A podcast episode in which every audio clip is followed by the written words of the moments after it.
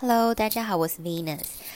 最近身边很多朋友都陆陆续续就结婚啊，有小孩了。那我本人呢是一个一宝妈，呃，小孩大概一岁三个月大。然后今天就是想说跟大家聊聊，就是如果说今天你怀孕了，那你有准备好要生小孩了吗？那就是想让大家知道，就是。拥有一个小宝贝以及小恶魔的开始，就是需要花费的金钱啊、精神等等的。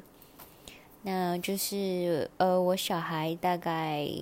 出生的时候是三千两百五十公克，然后我整个孕程大概胖了七公斤，然后就是从怀孕开始。就发现，就是怀孕是一件非常花钱跟花精神的事情，当然也是有很美好的一部分，就就是蛮浪漫的。你知道自己在孕育一个新生命，然后你就会看到它就是从你的肚子里面的超音波是一个小小的黑点，然后呢，再来你会听到它的心跳声。那它的心跳声呢，第一次我听到的时候，我是觉得非常的惊讶，就是怎么。跳的这么快，然后这么强而有力，确实是觉得蛮惊悚的。然后每一次就是你会很期待去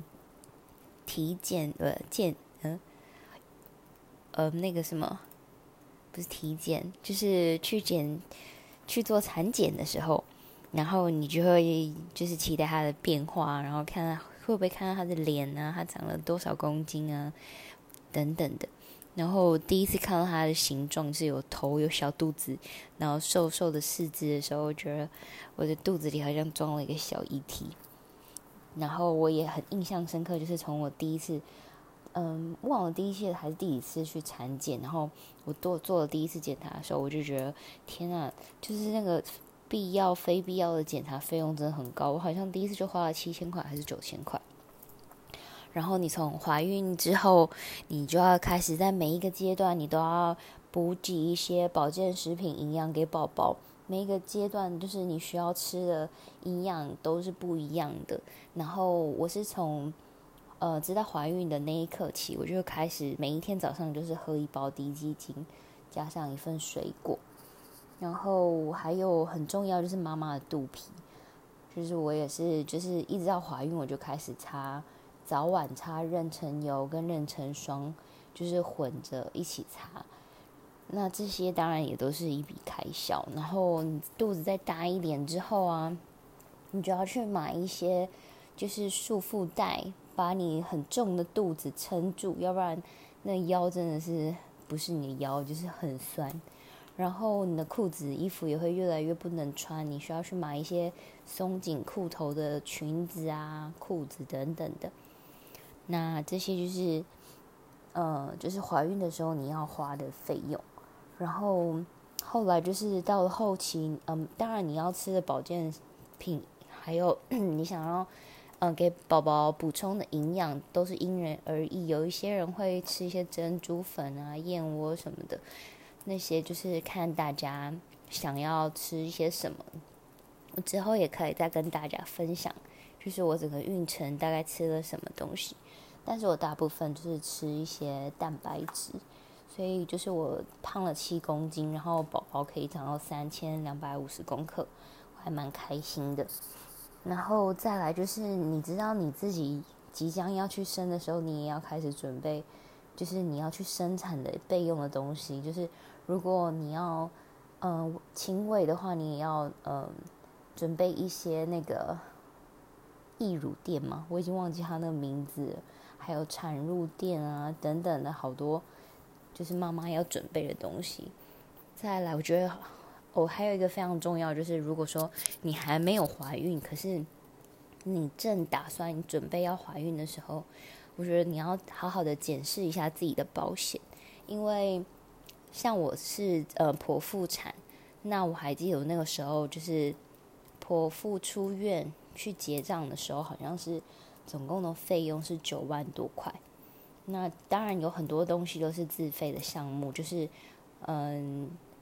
有一些比较好的医疗器材。如果说你的保险是实支实付的话，你就可以不用担心费用会很高的问题。那当然，剖腹产这种事情是不能完全避免的。或许你想要自然产，可是有时候你就是会吃全餐啊等等的。所以我觉得好好检视一下自己的保险是还蛮重要的。然后再来，还有坐月子，就是坐月子也是一件很烧脑的事情。假设说你今天是想要请月嫂的话，你大概在怀孕。三四个月，你就要开始很积极的去找，因为其实好的月嫂都要提前好几个月、好几个月就预定了。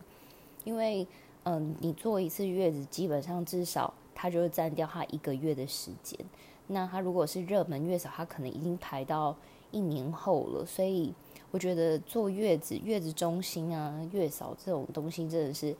呃，你知道怀孕三个月之后。你就要赶快去找，才能找到呃你心目中理想想要坐月子的地方啊，或是方式。那我自己那时候坐月子也是大概花了十万左右。然后就是这些之后，宝宝出生以后，呃，宝宝还没出生前，你就要帮忙他准备很多东西，他的奶瓶啊，还有奶瓶消毒器啊，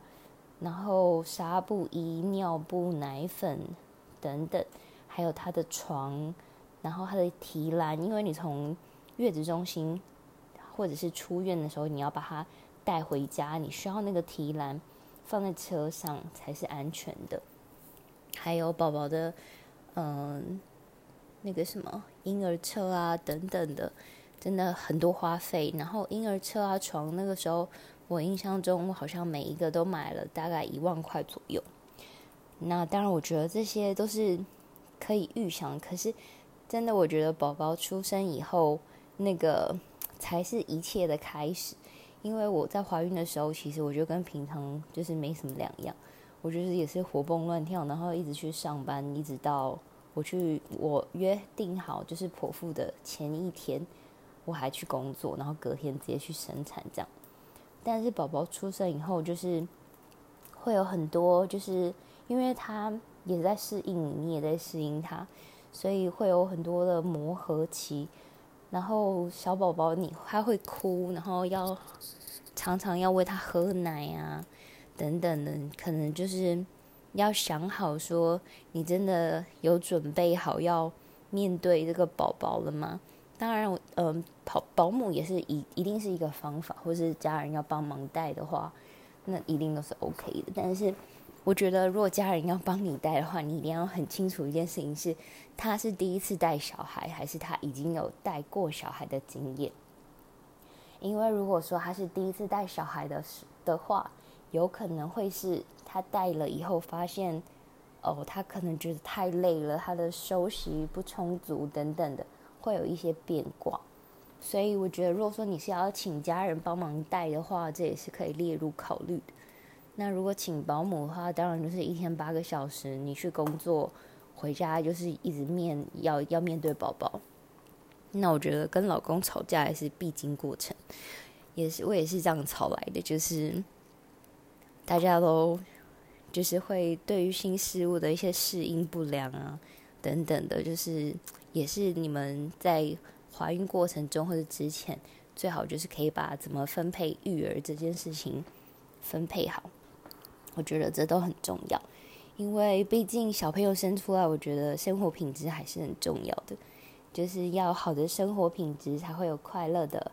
妈妈还有爸爸，这样小朋友才会快乐的成长。